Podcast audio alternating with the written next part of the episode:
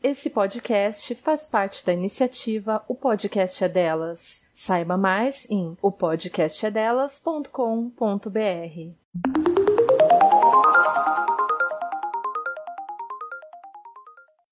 Assédio. Operação militar em frente ou ao redor de um local determinado. Cerco, sítio. Insistência impertinente em relação a alguém com declarações, propostas, pretensões, etc. Você acabou de escutar a definição para a palavra assédio, segundo o dicionário, também conhecido como tira-dúvidas ou tira-temas.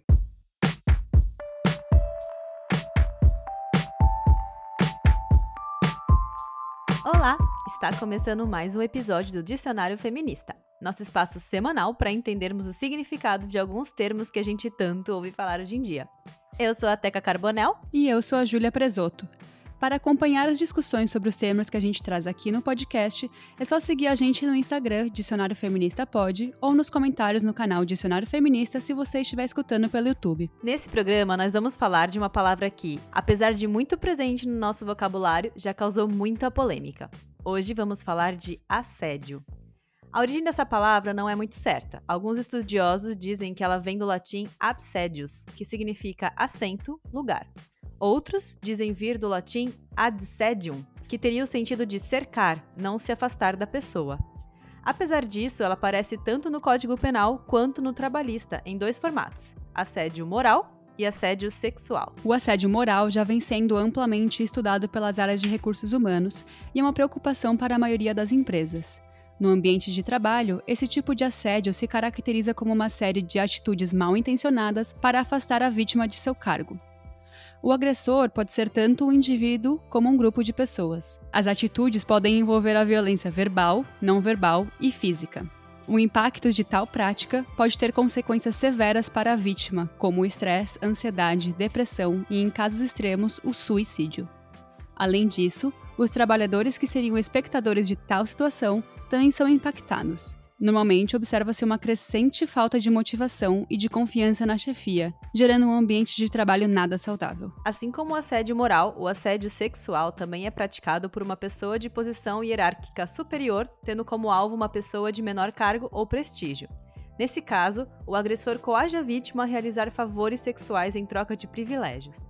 Tal situação não se limita ao ambiente de trabalho, podendo se estender para o ambiente familiar, escolar, na igreja e nas ruas.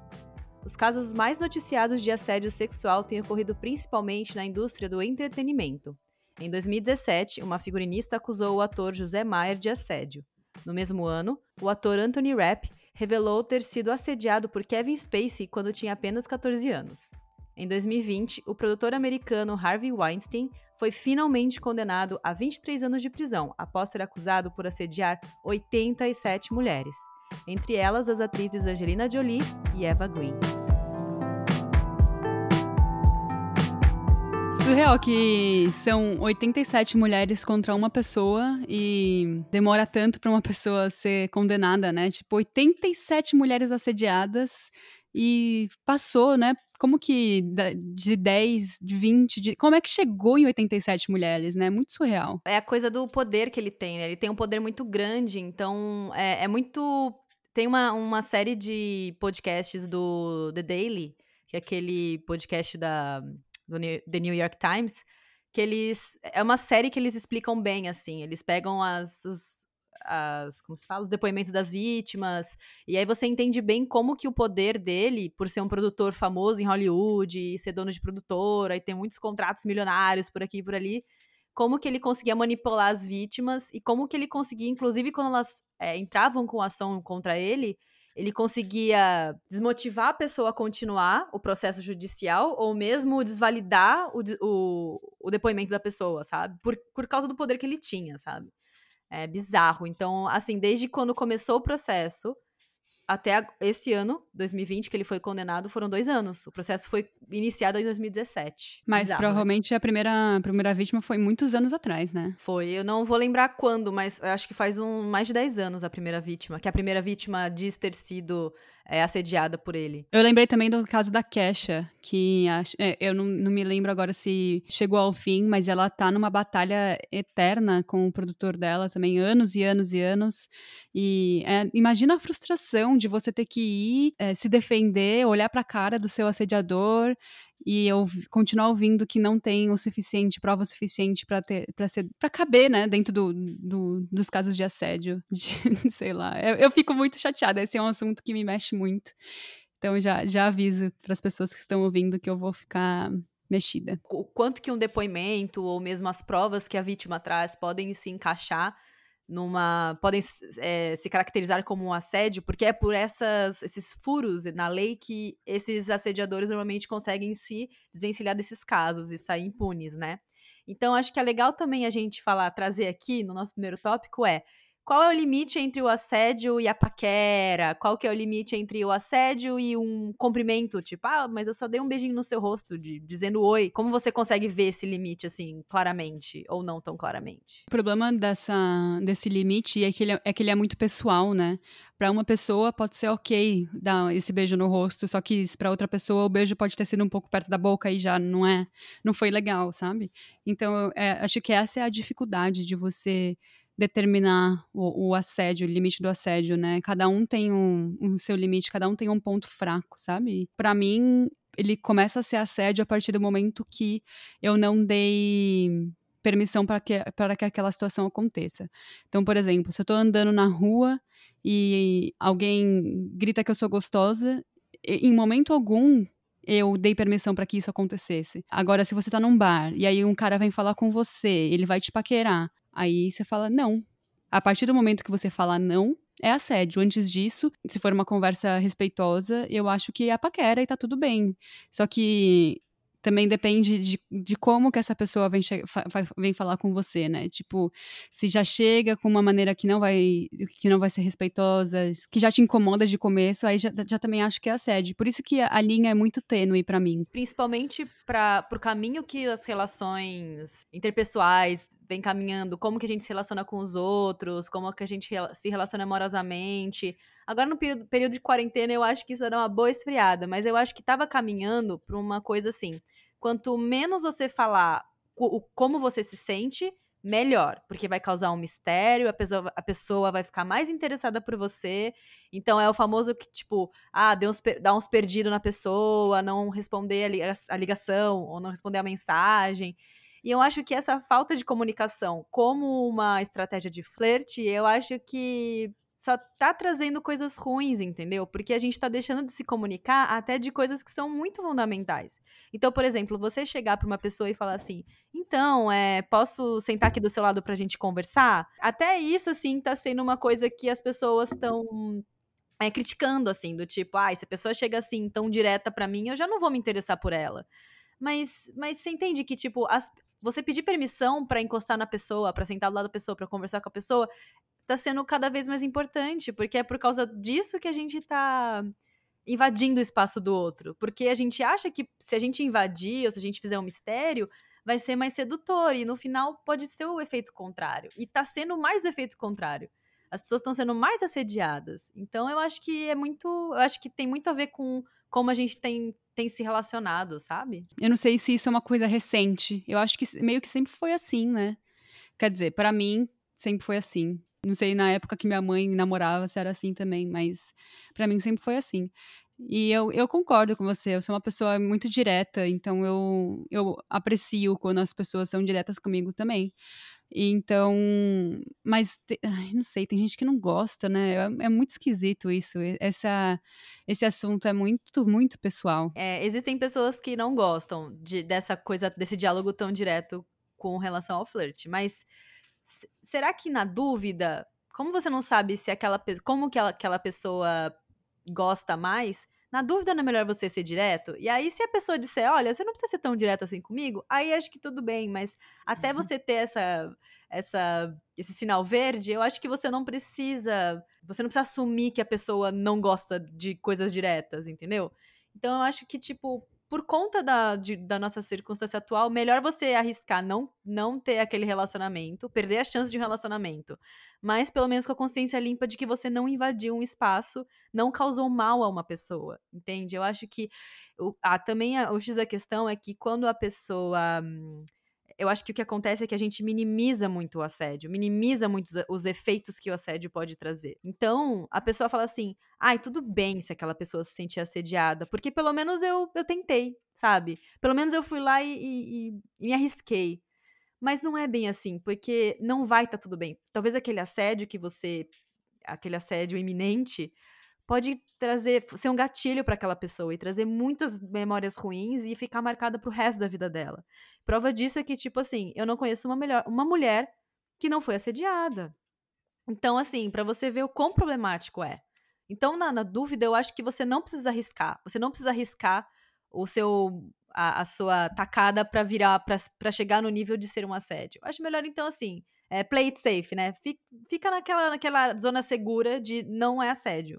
E se a pessoa falar, não, beleza, pode dar uns passos a mais assim, sem perguntar, aí você vai. Mas caso contrário, talvez acho que seja melhor você se manter na, na zona de segurança, assim, digamos. Muitos dos problemas que a gente discute aqui, a comunicação é a solução, né? Eu acho que não tem como você se relacionar com um ser humano de maneira saudável sem que você se comunique muito claramente quais são as suas intenções, né? Tem um, uma série que eu amo que chama One Day at a Time. A menina. Ai, meu Deus, como é o nome dela? A mãe é Lupita, a filha. Eu não me lembro o nome da, da personagem agora, mas a filha é. Ela é super ativista, feminista e é, ela é bem adolescente que, entre aspas, chata, assim, que as pessoas veem como chata, mas eu acho maravilhoso, porque tudo ela, ela dá ela problematiza, tudo é uma polêmica para ela, sabe? E aí é, ela começa a namorar. Aí ela conta que a, a, eles têm essa, essa, mesma discussão sobre assédio no, no episódio. Aliás, essa série ela é perfeita, ela só discute temas importantíssimos, todo mundo precisa assistir. E aí, quando ela começa a namorar, ela fala que ela, ela, eles, eles têm essa discussão sobre o limite, né, do assédio. Aí ela fala que quando você vai beijar uma pessoa, você tem que ter certeza que ela tem que tem que te dar consentimento. Uhum. E tem que ser um consentimento muito positivo e alto. Então é tipo, uhum. eu posso te beijar? Sim! Tipo, tem que ser muito. Ai não, ai, não sei. Isso já não vale para ela. Ou, ah, sim, pode ser. Também não vale para ela. Tem que ser um, sim, eu quero muito. Senão, para ela não funciona. Eu achei muito fofo essa visão dela. Que não vai ser nunca assim no, na vida real, né? Mas eu, eu acho que a gente tem que chegar no meio termo entre ah, fazer esse charme, né? Tipo, ai, não, não sei, vamos ver. Aí a pessoa, tipo, e aí, o que, que eu faço agora, sabe? Então, por isso que eu acho que a gente já até falou sobre isso aqui, sobre ser muito clara a gente falou sobre o consentimento, eu acho, não foi? É, da gente ser muito claro, né, do que a gente quer ou não, porque a gente não quer mais que esse limite seja passado, a gente quer que todas as pessoas se, se sintam inclusas, né? E a gente quer cada vez mais que o limite seja claro. Então, a gente tem que tomar, tomar como normas na sociedade. Tipo, tem várias normas na, sociedade, tipo, não jogar papel no chão. Todo mundo sabe que é uma norma, apesar das pessoas fazerem, né? Então, é, eu acho que essa é, poderia ser mais uma norma que a gente começa a, a aplicar na sociedade. Então, enquanto eu tava estudando para esse episódio, eu lembrei de muita coisa que a gente falou no episódio sobre consentimento, porque realmente, né, é, são assuntos que se conversam muito, assim, né? O assédio, o assédio nada mais é do que a falta de consentimento. Então, hum. é, muita coisa que a gente falou agora vai até parecer repetitivo, né? Porque a gente não tem como falar de assédio sem falar de consentimento. E você trouxe essa referência do, da série. É uma série, né? É. Ah, ah tá na Netflix, só pra falar. Enquanto eu também tava pesquisando sobre esse tema, eu vi uma série de vídeos, no, né, mas aí são vídeos no YouTube, de uma, de uma ativista que ela se chama Nerea Nerea Pérez de Lazeras. Nerea Pérez de Lazeras. Ela tem uma série que se chama Feminismo para Desavisados. E foi uma coisa que ela trouxe mais porque, principalmente na época do Me Too e de todas aquelas campanhas nas redes pra, das pessoas dizendo que foram assediadas e tal. É, muitas pessoas reclamaram e falaram: Poxa, mas agora eu não sei mais se, eu tô se um abraço é um assédio, eu não sei mais se eu elogiar alguém na rua, isso vai ser um assédio. E eu acho que ela traz de uma forma muito é, engraçada.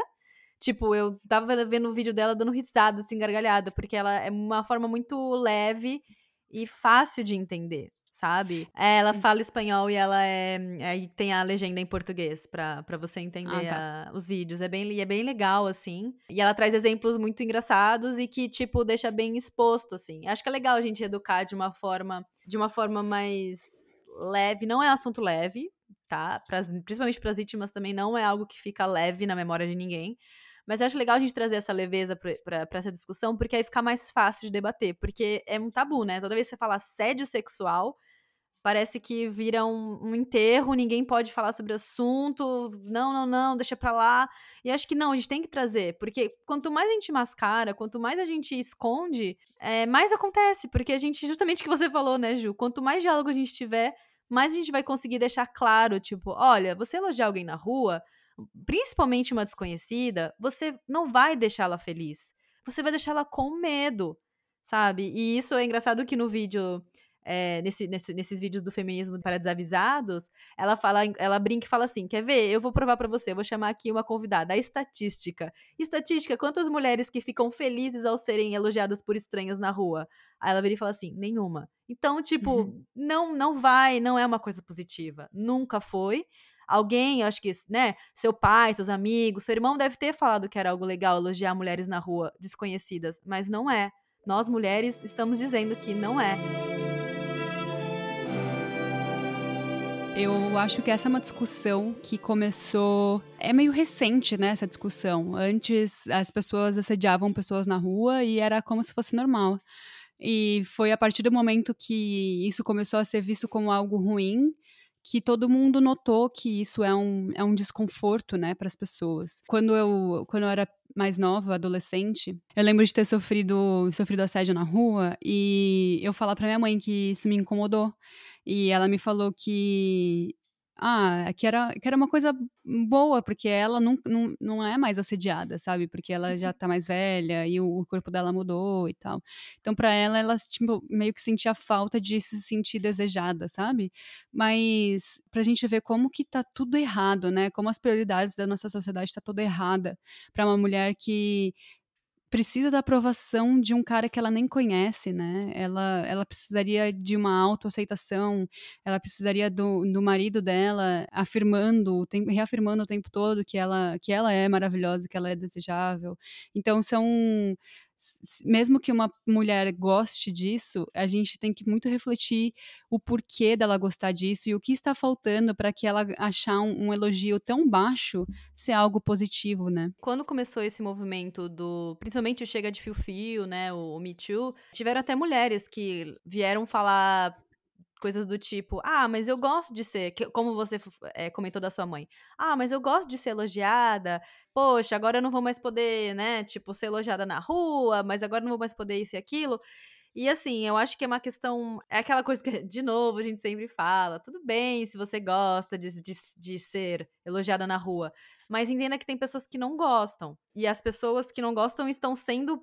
São a maioria e elas estão sendo prejudicadas. Então, assim, eu acho que tem que ter um respeito mútuo, entendeu? Eu respeito se você gosta de ser elogiada na rua. E eu gostaria que você me respeitasse se eu não gosto de ser elogiada na rua, entendeu? E a gente conseguir conviver numa sociedade em que ninguém sofre. Você não vai sofrer se você não for elogiada, sabe? Mas eu vou sofrer muito se eu for elogiada. Então, tipo, Será que a gente consegue criar esse mundo em que todo mundo consegue conviver sem, sem ser violentado nesse, nesse sentido? E eu acho também que, tipo assim, é de novo, eu trago aqui essa questão. Ah, e, o, e os homens? Como que eles entram nessa história de tipo, ah, mas tem gente que gosta, tem gente que não gosta? Cara, você não tem como assumir que a pessoa gosta. Então, na dúvida, não faz, sabe? Que nem você falou. Ah, tá na dúvida se ela quer um beijo ou não? Então não dá sabe? Eu acho que é muito a gente tentar entender que existe, existe uma maioria de pessoas que estão sendo prejudicadas por isso, né? Como a gente leu agora no começo do episódio, 87 mulheres por uma pessoa. Então, isso está sendo mais usado contra a gente do que a favor da gente, sabe? Está mais machucando do que trazendo benefícios. Então, acho que vale a pena a gente repensar e tentar mudar nesse, num sentido que faça bem para todos. É, o assédio em, em, lugar público, eu falei que é uma, esse assunto que mexe muito comigo, porque é uma coisa que eu, eu sempre sofri muito, né? Foi o, foi o assédio e foi o Chega de Fio-Fio que me fez começar a me, me identificar como feminista. O Chega de Fio Fio, ele é um projeto que ele é feito pela Juliana Faria, ele foi até o tema do meu TCC. A Juliana, ela, é, ela era jornalista freelancer, ela falava, escrevia para revistas femininas sempre. E ela sugeriu essa pauta para as várias revistas que ela trabalhava para falar sobre assédio na rua. E ela recebeu tantos, tantos, tantos nãos. É, as, as mulheres, as editoras das, das, revistas falavam que isso não era um tema, que isso não era uma pauta, que não era relevante, que é, é uma coisa normal da rotina. Isso lá em 2000 e 12, eu acho, que ela criou Chega de Fio Fio. Foi aí que ela falou: quer saber, se ninguém quer me dar lugar de fala, eu vou aqui criar o meu próprio lugar. E foi aí que ela criou o Chega de Fio Fio, que, é, que era um mapa, hoje em dia ele ainda existe, mas o Chega de Fio Fio evoluiu para muito mais projetos, mas inicialmente ele era um mapa onde as mulheres relatam o que, que elas, os assédios que elas sofreram na rua, nas ruas. Então, a partir disso, foi, foi mais fácil da gente localizar os lugares onde as mulheres estavam sendo mais ameaçadas ameaçadas, mais assediadas. E foi a partir daí que as mulheres começaram a ver e se identificar, né, ver que isso não, não é uma, uma coisa positiva, que o assédio, ele deixa marcas e cicatrizes eternas, assim, para uma mulher. Um dos motivos mais fortes de eu querer ter saído do Brasil foi isso, foi de que eu não aguentava mais sofrer assédio. E aqui no Canadá, eu eu ando na rua e eu, nossa, assim, acho que eu consigo contar em uma mão, às vezes que eu fui assediada na rua aqui. E eu fico chocada quando eu sou, assim, sabe? Até uma buzina eu já fico chocada aqui. Então, eu acho interessante que é um, é um movimento muito recente da gente conseguir identificar e conseguir meio que se unir contra um, uma coisa que é, foi sempre tão presente na nossa vida, né? É muito legal isso que você falou da Juliana Faria, dela ter escutado vários nãos, né? E aí ela ter decidido fazer, fazer ela mesma mesmo criar o projeto e tocar, porque eu acho que isso é um benefício que veio com as redes sociais, né? Antes das redes sociais, a gente não tinha muito. A gente não conseguia falar muito sobre esse tipo de assunto, né? A gente não conseguia expor, por exemplo, muitas das mulheres que expuseram o, a Harvey Weinstein, muitas das mulheres elas fizeram através de Twitter, através de, das redes sociais, né? E aí foram contabilizadas as 87 mulheres. Então, eu acho muito interessante que existam as redes sociais. Elas trouxeram também com elas outros movimentos do tipo Me Too, onde muitas mulheres você vê, tipo assim, é, amigas suas que nunca falaram, amigas próximas de você que nunca comentaram nada, entrarem com a hashtag e falarem alguma coisa que aconteceu com elas. O meu primeiro assédio também foi outra hashtag que subiu bastante no Brasil. O, o hashtag Meu Amigo Secreto, eu usei ele e incomodei pessoas que não nem eram os meus amigos secretos, mas vieram falar comigo. Tipo, ah, eu sei que você escreveu isso pra mim. Eu falei, nem era pra você, mas se a carapuça serviu é porque você tem, tem culpa no tem cartório. Culpa no cartório. É, e eu acho legal isso, porque é uma coisa que sempre incomodou a gente, e é legal que, que não fique guardado, porque tá errado. E a gente. E quando a gente incomoda o outro, é bom, entendeu? Tipo, estamos mexendo nessa estrutura que tá toda desbalanceada, porque é assim que a gente vai conseguir balanceá-la de novo. Então, acho que é muito legal a, as, como que as redes sociais, elas podem trazer muitos malefícios, principalmente em épocas de quarentena, mas elas trazem coisas boas, que é essa vo a voz para essas mulheres que sempre estiveram caladas, porque sabiam que nunca iam conseguir combater, porque eram pessoas de cargo muito alto, de, né, tipo, muito prestígio na sociedade. E eu acho legal que, por exemplo, quando uma mulher fala, as outras mulheres que também passaram por aquela situação com a mesma pessoa vão lá e falam também. Eu acho esse movimento muito incrível, que só as redes conseguiram dar pra gente, assim, de forma tão expressiva né? Queria que muitos, muitas mais hashtags aparecessem pra gente continuar esse movimento. Eu falei que o meu, o meu TCC foi sobre a Juliana, mas é, o meu TCC foi sobre ativismo digital. Cara, é muito legal mesmo a gente ver como é muito mais fácil hoje em dia pra gente se agrupar. Minha mãe fala que quando ela foi mãe, por exemplo, ela não, não via os problemas como problemas, porque ninguém discutia sobre aquilo, né?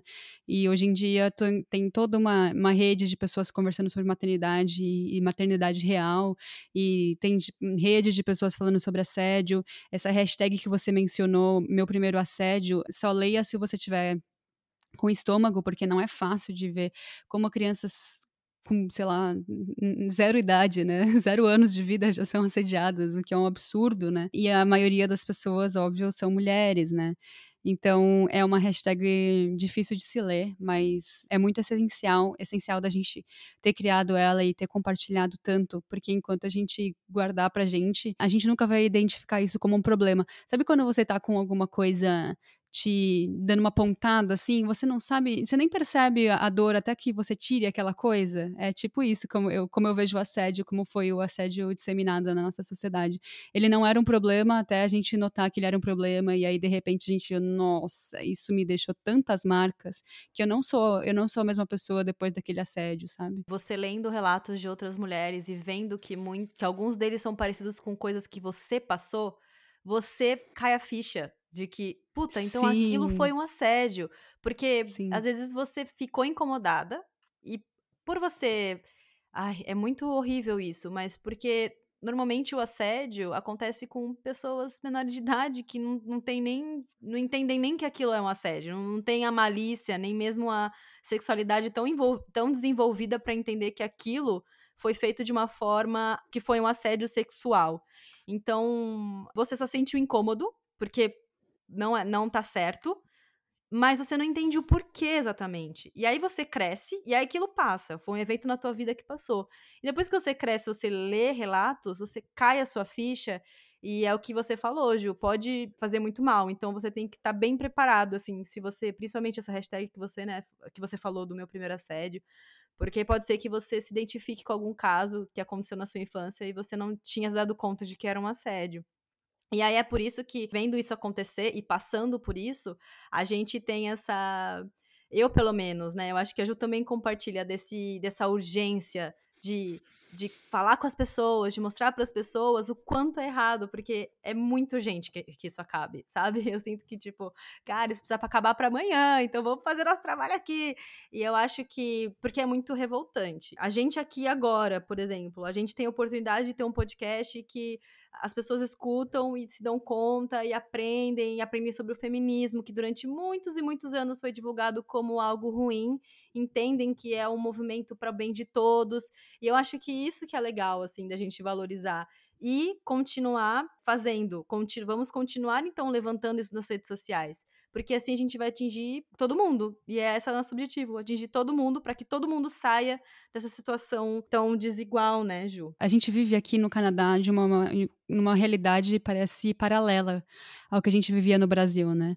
E eu tava assistindo aquele, aquela série documental que você me indicou, Daughters of é Destiny. Tá gostando? Tô amando, Daughters of Destiny, que fala sobre meninas que são da, da casta intocável, né? Que elas são Dalits na Índia. E como elas não têm acesso à educação, e conta sobre uma ONG que dá acesso à educação para essas meninas até o momento que elas se formem na faculdade. E aí tem, tem partes da, da série que as meninas estão andando na rua, né? E um monte de motoqueiro buzinando, olhando e falando coisa. E aí eu, nossa, me deu um gatilho isso. Eu falei, não, eu não quero voltar para esse sentimento, é muito ruim. A série nem é sobre isso, mas me deu esse gatilho. A gente que vive numa realidade muito diferente da, da delas, a gente sente, a gente vê muito claramente e fala que absurdo. Mas talvez se a gente estivesse ainda no Brasil, talvez a gente não ia nem reparar, né? Porque isso acontece tanto no Brasil também, né? Que é engraçado, quando você tá numa realidade muito diferente, você consegue ver claramente os erros, né? E, e, e, ver o quão absurdo é aquela situação, né? Essa é uma situação que sempre me machucou muito, assim, de eu nunca me sentir segura a partir do momento que eu coloco o pé para fora de casa. E eu não tô dizendo nem de colocar o pé pra calçada, tô falando pé para fora de casa mesmo, porque eu sofria assédio no, no meu condomínio, de umas crianças, quando eu era, sei lá, tava nos meus 18 anos, tinha umas crianças e adolescentes que me assediavam assediavam, eu tava passando pelo, pelo parquinho, na frente do parquinho, e eu ouvia assédio dessas pessoas. Já ouvi assédio no elevador do meu, do meu prédio. Então, a gente não tem descanso. É, para mim, eu ainda tive o privilégio de não sentir, de não, não ser assediada dentro de casa, né? para algumas pessoas nem para fora de casa, nem dentro de casa elas conseguem ter um pouco de paz. Então isso foi, nossa, isso é uma coisa que eu acho que eu ainda, eu já falei sobre isso na terapia, mas eu ainda não consegui superar. Porque é, realmente são marcas que vêm, vêm, a gente vai crescendo e vendo quão absurdo a gente fica cada vez é, mais triste e o que me deixa mais triste é ver que ainda continua acontecendo. E você também, você me fez lembrar muito de uma história que quando eu era criança é, eu morava no Rio de Janeiro e Rio, né, tipo, praia, então as pessoas andam muito de short, de biquíni até na rua, as mulheres, porque você tá, tipo, pra, praticamente na praia, sabe? É como você, quando você vai pra praia, sabe, pra Ubatuba, você pra, passa o dia inteiro de biquíni, praticamente. E aí a gente morava no Rio e aí a gente se mudou pra São Paulo. E aí eu lembro que a minha irmã um dia chegou em casa, tipo, minha irmã mais velha chegou, assim, desconcertada em casa, e aí minha mãe me contou que foi porque ela saiu na rua, sei lá, foi até a padaria, que era tipo na esquina de casa, e ela foi de short, porque a gente usava short direto no Rio. E aí ela foi assediada. E ela voltou, tipo, transtornada. E minha mãe falou: Ah, é porque ela tem que acostumar a parar de usar short aqui. Sabe assim? Ai, é como Deus. se fosse culpa dela. Mas é que nem você falou da sua mãe. Eu não, também não quero jogar culpa pra minha mãe, mas é que é como a gente via naquela época, do tipo, a culpa da minha irmã que não entendeu que não tá mais no Rio.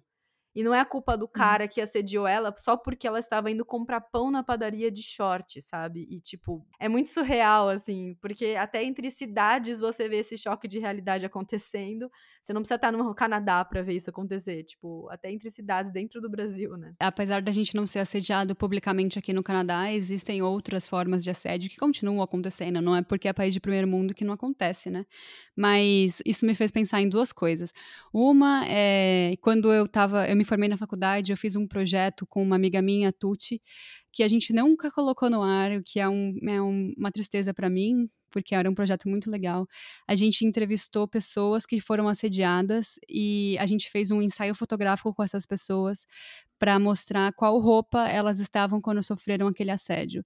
Então, a gente fotografou gente de calça e moletom, a gente fotografou gente de shorts e camiseta, com roupa de academia, com vestido. Então, é um leque de opções de roupa para você ser assediado, não importa qual roupa você está, está vestindo, o que é, é, uma prova de que o assédio não está relacionado com a roupa que a pessoa está, está vestindo. Tuti, se você está ouvindo esse episódio, uhum. sinto muito que a gente nunca colocou esse, esse projeto no ar. e outra coisa que eu lembrei também foi que eu vi um tweet sobre quarentena e era um homem falando: ai, nossa, agora eu tenho que me preocupar com todas as pessoas que estão ao meu redor, se elas estão perto de mim, se elas estão de máscara, não tenho paz quando eu saio de casa. E aí a, a, a mulher fala: é isso que significa ser mulher, né? A gente está preocupado o tempo todo com tudo que está acontecendo ao nosso redor.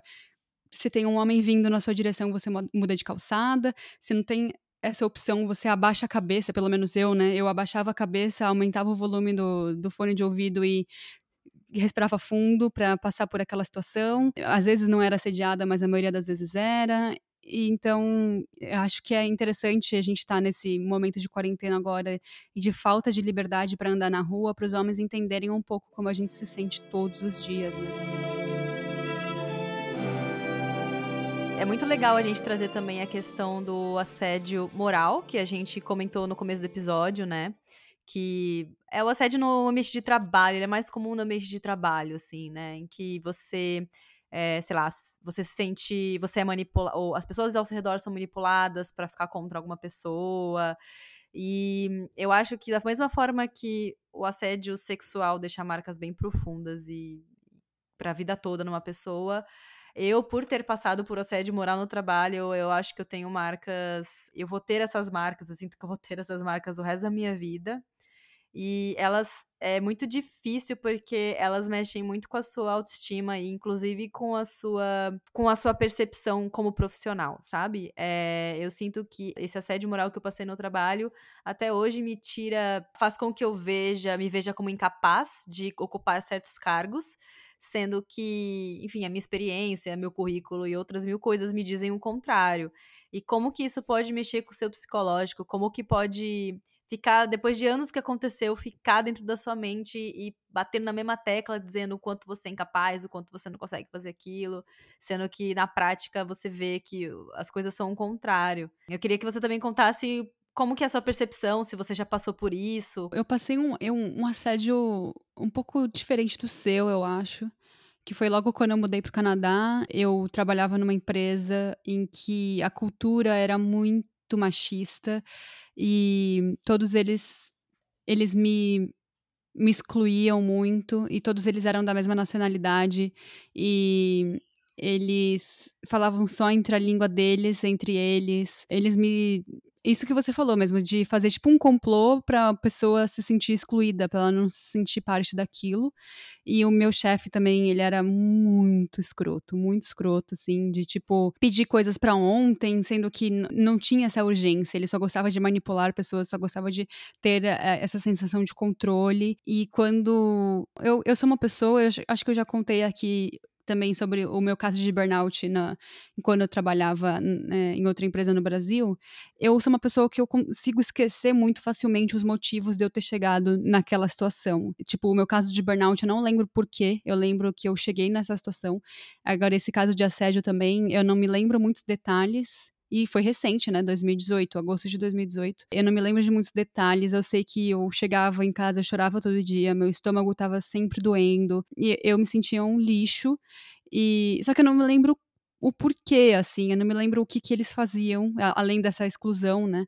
Eu não me lembro muito bem o que eles faziam. Eu lembro que quando eu fui me demitir, eu tava com muito medo de, de me demitir, porque eu era a única pessoa cuidando do marketing digital dessa empresa, e eles me me colocavam muita pressão, assim, né?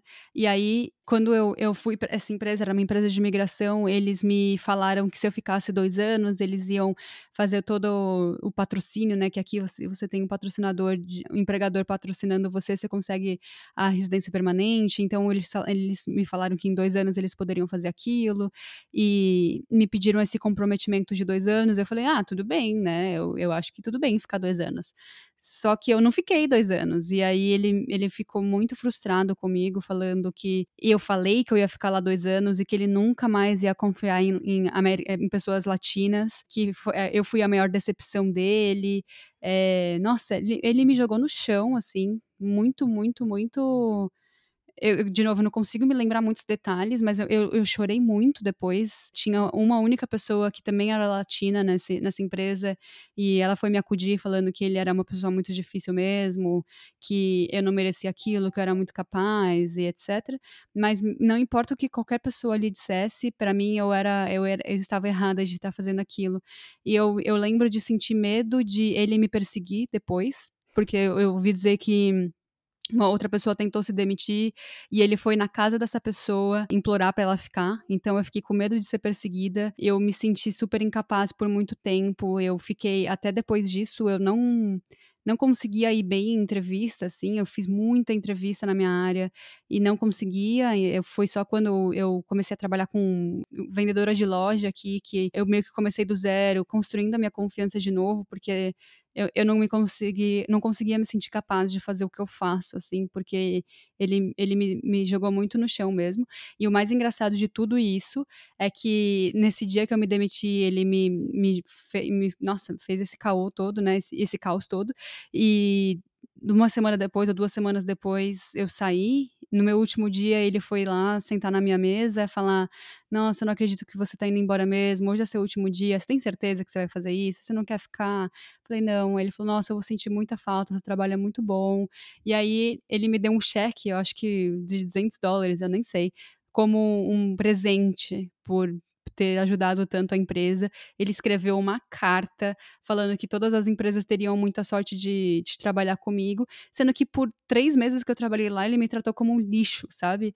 Então, eu não sei se faz parte da cultura dele ser esse tipo de pessoa, se ele tá acostumado a ter que tratar as pessoas mal para meio que manter elas embaixo, de, embaixo dele para continuar tendo esse, esse poder que ele tem, mas ele não, ele não, em momento algum demonstrou que ele apreciava o meu trabalho, foi só quando eu saí ele me deu dinheiro e uma carta se declarando para mim, sabe? Foi uma situação que até hoje eu ainda não consegui assimilar o que, que aconteceu. Engraçado, porque essa coisa da empresa te chamar de volta chamar de volta não, mas, por exemplo, é, cometer todos os erros e aí quando finalmente você desiste e fala, beleza, eu quero ser demitida, não quero mais fazer parte disso, a pessoa a volta atrás, né, e, e, pede desculpa e fala que você realmente é uma ótima profissional, sendo que durante tantos, tantos meses falou que você, né, te, te humilhou e te colocou em uma situação muito ruim.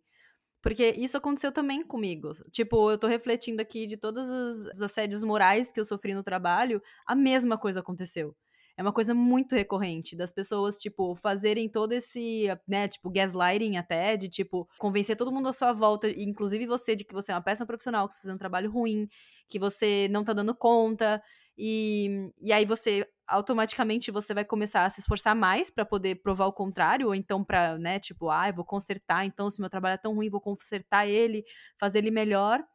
E, e aí, quando finalmente você espana, né? Você realmente tem um, né? Chega no seu limite e você pede demissão, quer sair. Aí a pessoa vira e fala assim: Não, mas calma, você não é tão hum. ruim. É, mas o que aconteceu de ontem para hoje, né? Que eu, que eu era ruim agora não sou mais. Engraçado isso dele falar, eu nunca mais, isso me marcou muito, eu nunca mais vou confiar em latinos, porque eu sei como é difícil para brasileiro vir pro Canadá e conseguir um emprego em inglês, numa empresa, eles me pagavam bem, foi meu primeiro emprego, eu já cheguei ganhando bem. E eu falei, nossa, eu fechei porta para tanta gente, como eu sou otária, mas eu fiquei depois que eu passei por isso, eu fiquei refletindo, graças a Deus que eu fiz ele nunca mais confiar em latinos. Mas aí ao mesmo tempo, quando eu, ele foi me, me dar tchau, ele falou: Nossa, tem certeza que você não quer ficar? Então quer dizer que ele confia em mim, né? Não tô entendendo. Ele pegou no seu ponto fraco. Eu acho que isso que é a, é a, a coisa o mais sistemático dos assediadores. Que eles sabem, eles identificam o seu ponto fraco e eles usam isso a favor deles, né? Então, é muito ruim, assim, é muito. É, é, total manipulação. É tipo, é a definição de como manipular alguém, né? É você pegar o ponto fraco uhum. dessa pessoa e usar contra ela. E, e sim, eu acho que isso, tipo, cara, é muito comum no, no ambiente de trabalho, é no Brasil, aqui. Também passei por isso do chefe falar um monte para mim, falar que eu sou uma péssima profissional aqui, né? Aconteceu isso comigo aqui, de falar um monte de pra mim, falar que eu sou uma péssima profissional, me mandar embora. E uma semana depois ele me ligou oferecendo um salário maior. Aí você fala assim, ah, mas o que, que mudou? eu nem tava, eu tava fora, eu nem voltei. E aí, de repente, você acha que eu mereço um salário maior. E assim, como você falou, enquanto você tá lá, aquilo parece muito verdade. Aquilo faz muito sentido, né? O ambiente tá tão bem manipulado que para você você fala: "Nossa, realmente eu sou uma péssima profissional". E quando você sai, você olha e fala, você vê claramente o quão absurdo foi aquela situação, né? E o quão, hum. enfim, o, o quão ridículo que fica até pro, pro empregador. tipo, é. É, enfim, eu acho é que eu acho que o problema é você sair, entendeu? Assim como num relação de relacionamento abusivo, até você sair, você não consegue enxergar o quão absurdo é aquela situação, né? Eu também tinha um amigo que eu, eu comecei a trabalhar lá, eu era a única brasileira, e aí depois eles precisavam de uma pessoa para fazer site, etc. E eu indiquei um amigo meu brasileiro. E logo depois que eu saí, ele continuou lá. E aí entrou uma outra pessoa no meu lugar, que calhou de ser legal, mas ele também era da mesma nacionalidade dessas outras pessoas. Então, ao mesmo tempo, ele ficava perto desse meu amigo e perto das outras pessoas, né? E aí, no final do ano, fizeram um, um amigo secreto de Natal e, e, chamaram todas as pessoas do escritório, todinhas, menos esse meu amigo brasileiro. E eu fiquei tipo, gente, isso é muito errado, vocês não conseguem ver? E aí, essa pessoa que entrou no meu lugar, que também era amiguinha dele, foi lá e comprou um presentinho para ele, só pra ele não se sentir tão mal. Mas, tipo, que coisa horrorosa você precisar excluir as outras pessoas, sabe? Ai, era, era um ambiente muito tóxico. Quando a gente tá de fora fica muito mais claro, mas quando a gente tá dentro é, é muito difícil, assim, de você conseguir sair dessa situação. Quando a gente tá nessa situação, a gente acha que a gente tem que ficar, que aquele emprego, eles fazem você acreditar que aquele emprego é a coisa mais importante do mundo. E aí você fica, começa a pensar que se você perder aquilo, o seu mundo vai cair. E não vai, é só um emprego. Se, se você tá passando por essa situação, eu, eu quero reafirmar que é só um emprego, depois desse você vai conseguir outro, sabe? Nada, nada vale a sua sanidade mental, sabe? Depois que eu saí, eu fiquei um tempo desempregada, e aí depois que eu consegui emprego, comecei a perceber que era só mais um emprego, sabe? Não, não precisa dar sua vida por conta disso. Tem muito uma cultura, né, Ju? Eu não sei se quando você estava, sei lá, se formando, entrando no mercado de trabalho também tinha uma, um, um, discurso do tipo assim: Não, as melhores pessoas são aquelas que dão sangue pela empresa, que vestem a camisa, que são foda. E principalmente na minha área, que é uma área, né, de, de cinema, TV, que, putz, eu, desde que eu decidi fazer isso, a minha família ficava, ah, não, essa área não dá dinheiro, você vai passar fome, não sei o que, vai ser difícil demais para você. Então eu precisava provar para todo mundo ao meu redor que eu era capaz de conseguir sobreviver nessa área. E então eu realmente, assim, trabalhava mais de 12 horas e não cobrava, e não isso, e não aquilo no começo. É até interessante, assim, porque você tá é, adquirindo conhecimento, adquirindo experiência. Só que eu acho que tem que ter um limite, sabe? Porque senão você vai se, se submetendo a umas situações que eu olho, eu falo assim, como eu era idiota de ter aceitado esse tipo de coisa, sabe? E, e eu entendo, assim, porque como a gente quer se provar, né? Principalmente no começo, a gente acaba fazendo umas besteiras e, e, se submetendo a uns, umas situações que não precisa. E aí, como imigrante, num país novo, a gente voltou a fazer isso, né? A gente voltou hum. a submeter a umas situações esdrúxulas só para conseguir provar que a gente era capaz de sobreviver num país diferente, com uma língua diferente, começando, entrando num novo mercado de trabalho em que a gente não era conhecido ainda. Então, enfim, sempre batendo a cabeça. Até 10 anos depois, batemos a cabeça de novo. Eu tô numa situação bem estressante no meu trabalho, trabalhando muito. Eu amo o meu trabalho, sempre falo bem dele aqui, mas também é um trabalho que exige muito de mim, assim. E eu tava refletindo sobre isso ontem, sobre como eu me, me coloco muito para baixo por essa não ser, esse não, não ser um lugar a qual eu pertenço ainda, sabe? De eu não falar a língua, por eu não falar a língua, eu sempre fico tentando provar que eu sou mais, que o meu valor é alto e, e, estudando e provando e trabalhando muito e entregando mais do que era combinado. Eu, por exemplo, agora enquanto a gente está conversando, eu ainda estou trabalhando, sabe? Eu não meio que eu fico tentando provar o tempo todo e nunca, em momento algum, eles, eles colo me colocaram nessa situação. Mas como a gente está como meio que desprivilegiado, né? A gente fica sempre tentando provar que a gente é mais. E eu acho que isso a gente tinha muito privilégio no Brasil por ser o topo da sociedade, né? Apesar de ser, sermos mulheres e que já é um, uma vitória estarmos tão bem colocadas no ambiente de trabalho no, no, no, mercado de trabalho no Brasil. Mas eu fico imaginando como essa é a realidade para as pessoas no Brasil também, as pessoas que são negras, que são pobres, que são que têm um, um estudo não tão bom quanto uma faculdade privada, por exemplo, ou uma faculdade pública pode oferecer.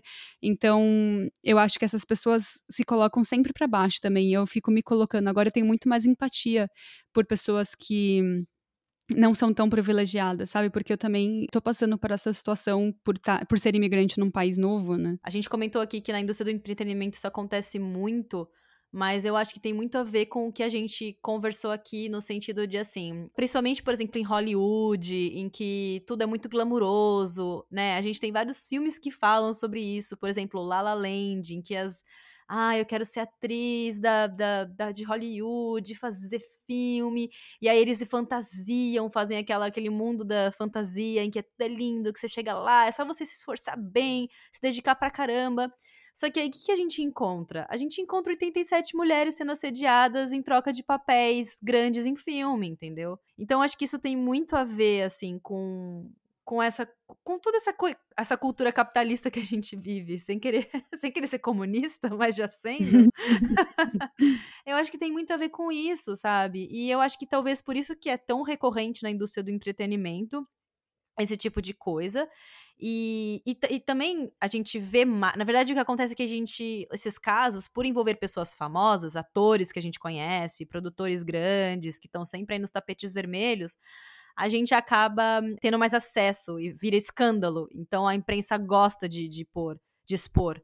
Mas isso acontece em vários ambientes de trabalho, né? Poxa, a gente, se você começar a conversar com pessoas, sei lá, de TI, pessoas da indústria alimentícia, pessoas da, putz, de tantas áreas, do jornalismo, você vai começar a perceber que existem em outras áreas, né? A única questão é que eu acho que no entretenimento a gente tem ainda muito essa glamorização da, do sucesso, né? Essa coisa das pessoas quererem ter a cara na televisão. Eu acho que também isso acontece muito nesse ambiente de hum, influencers pessoal que tem canal no YouTube. Enfim, eu acho que isso tem muito a ver com como a gente. Eu acho que tá muito ligado, entendeu? Essa, essa coisa do mercado de trabalho e das, uh, dos privilégios que a, que a mídia diz existir quando você tá ali no, no, estrelato, né, digamos. A gente sabe que esses casos acontecem bastante no mundo do entretenimento porque é, é onde as pessoas estão, é onde as pessoas têm atenção, mas eu acho que acontece igualmente, talvez mais em outros ambientes, assim, acho que não, não tem a ver com, não tem a ver só com o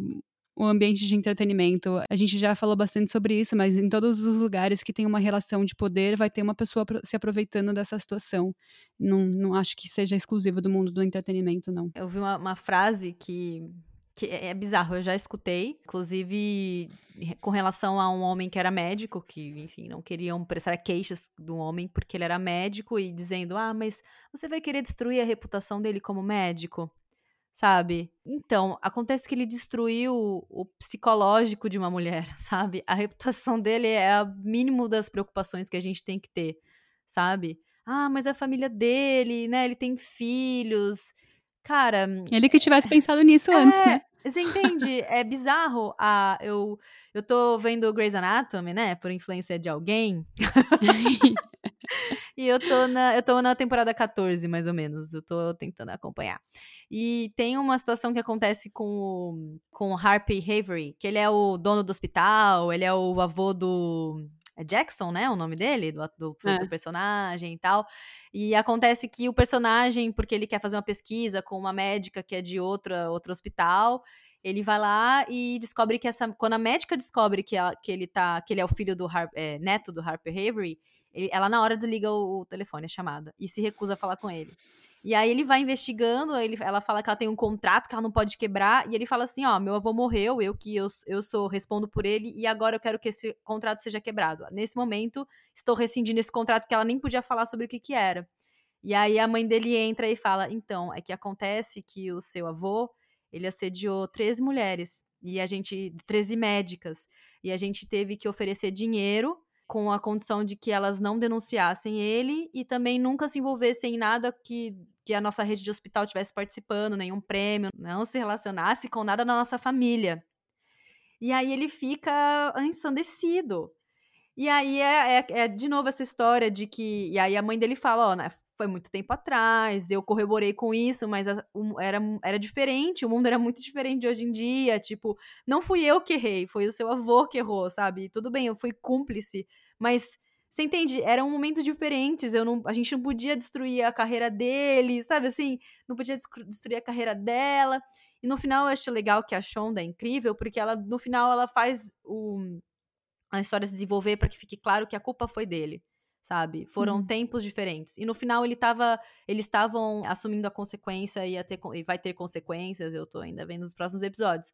Mas é isso, entendeu? Tipo, ah, mas é que ele é um médico, vai destruir a reputação dele. Então a gente prefere destruir a carreira dessas mulheres para elas ficarem quietinhas, pôr um dinheiro lá na, na conta delas e, e vida que segue. Isso aconteceu por muito tempo, sabe? É isso que eu quero dizer. Isso já aconteceu por muito tempo. Ela não precisa mais acontecer. O mundo mudou, ainda bem. Então, tipo, não vamos mais deixar acontecer. Não é mais tadinho dele. É agora é vamos cuidar dessas mulheres e dar para elas o que é de direito, sabe? Fazer justiça, finalmente. Ai, tantas vezes a gente vê, né, que a pessoa foi assediador, foi pra justiça, não sei o quê, e aí dá um ano, tá tudo bem, a vida tá tudo bem para ele. Então, acho que a gente nem tá destruindo tanta reputação das pessoas, assim, né? Os homens conseguem se recuperar muito rápido. A gente não pode mais deixar passar, sabe? É, é, é muito. A gente tá, tá, tá vendo o quão é doloroso e a gente não pode mais, porque é, o, é um sofrimento que é silenciado, ele existe, ele é, pode destruir a carreira da mulher, ele pode destruir relacionamentos amorosos, ela pode não conseguir mais se relacionar com ninguém, ela pode, tipo, sabe? E, e, e no assédio moral, como a gente falou no começo, pode levar até o suicídio, sabe? De tão, tão, tão forte que pode ser, de tão problemático que pode ser na cabeça da pessoa.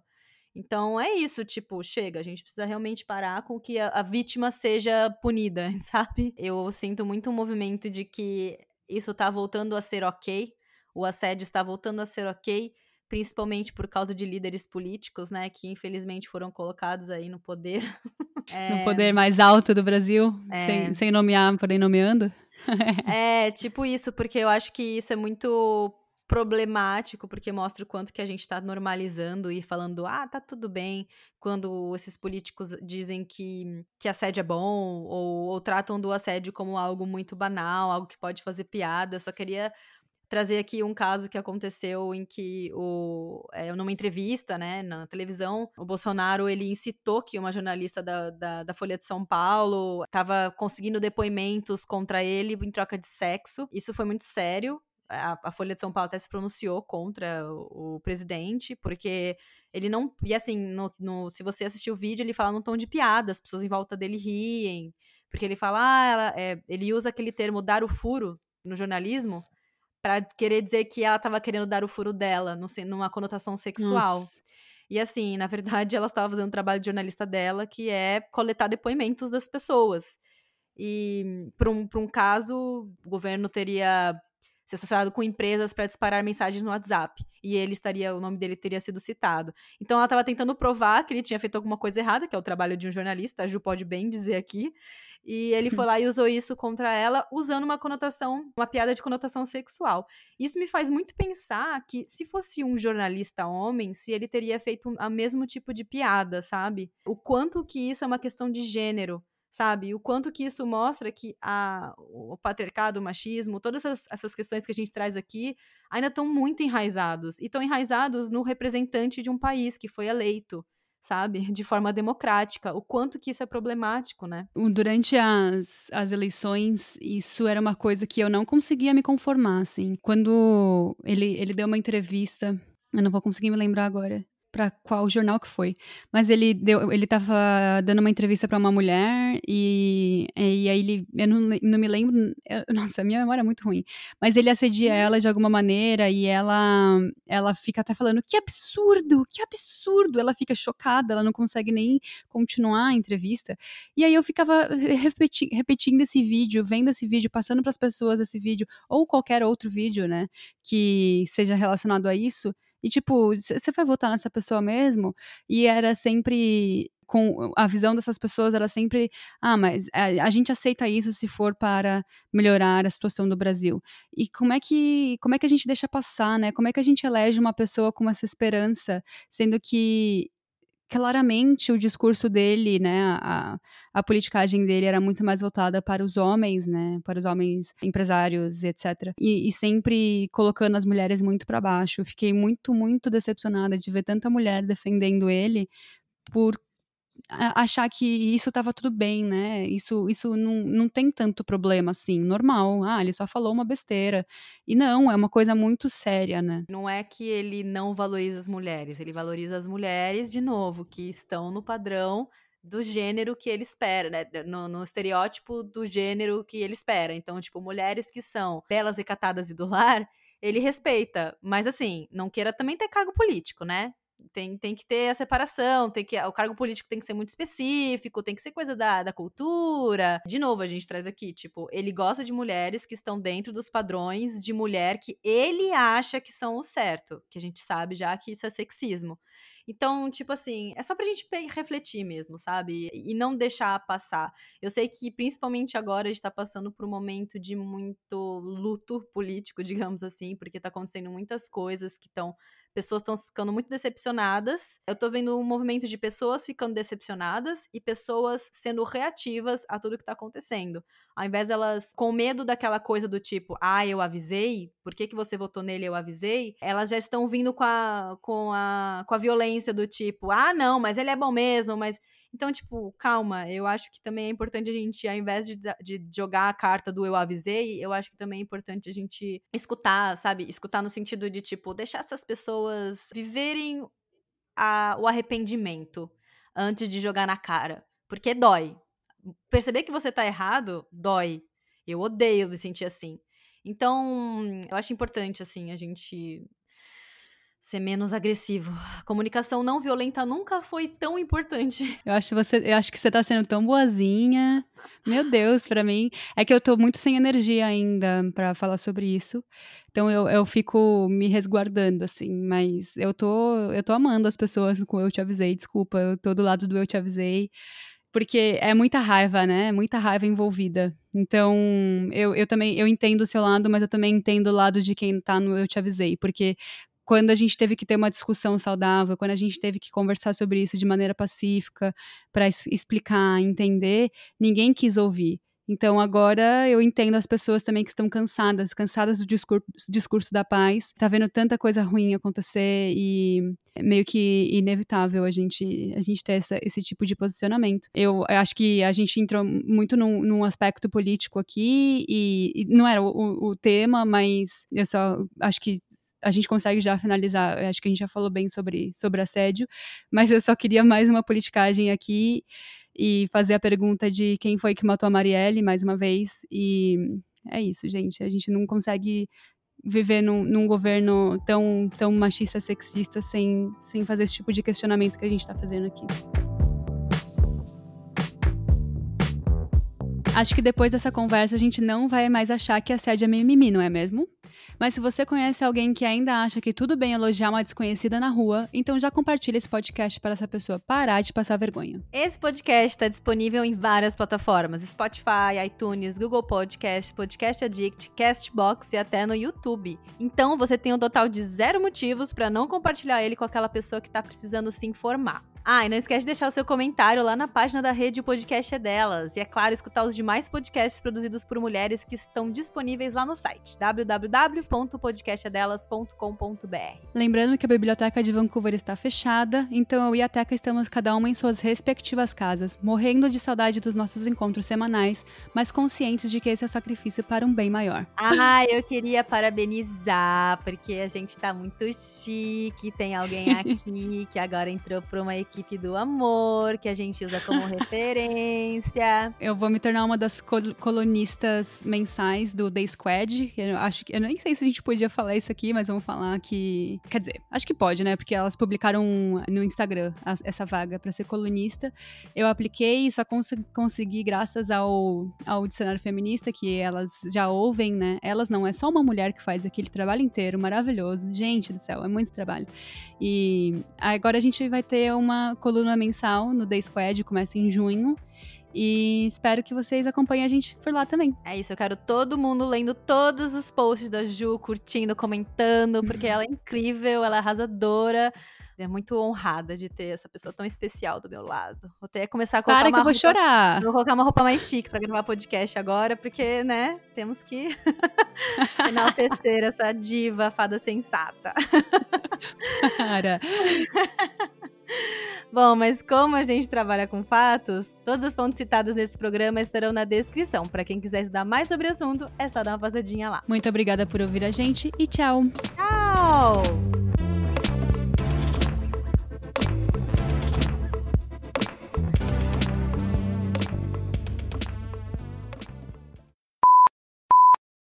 Você ouviu um programa participante da rede Podcast é Delas, uma iniciativa que fornece toda a infraestrutura necessária para mulheres hospedarem e publicarem os seus podcasts. Para fazer parte, entre em contato conosco através do site opodcastadelas.com.br ou através das nossas redes sociais, como arroba o podcast é delas.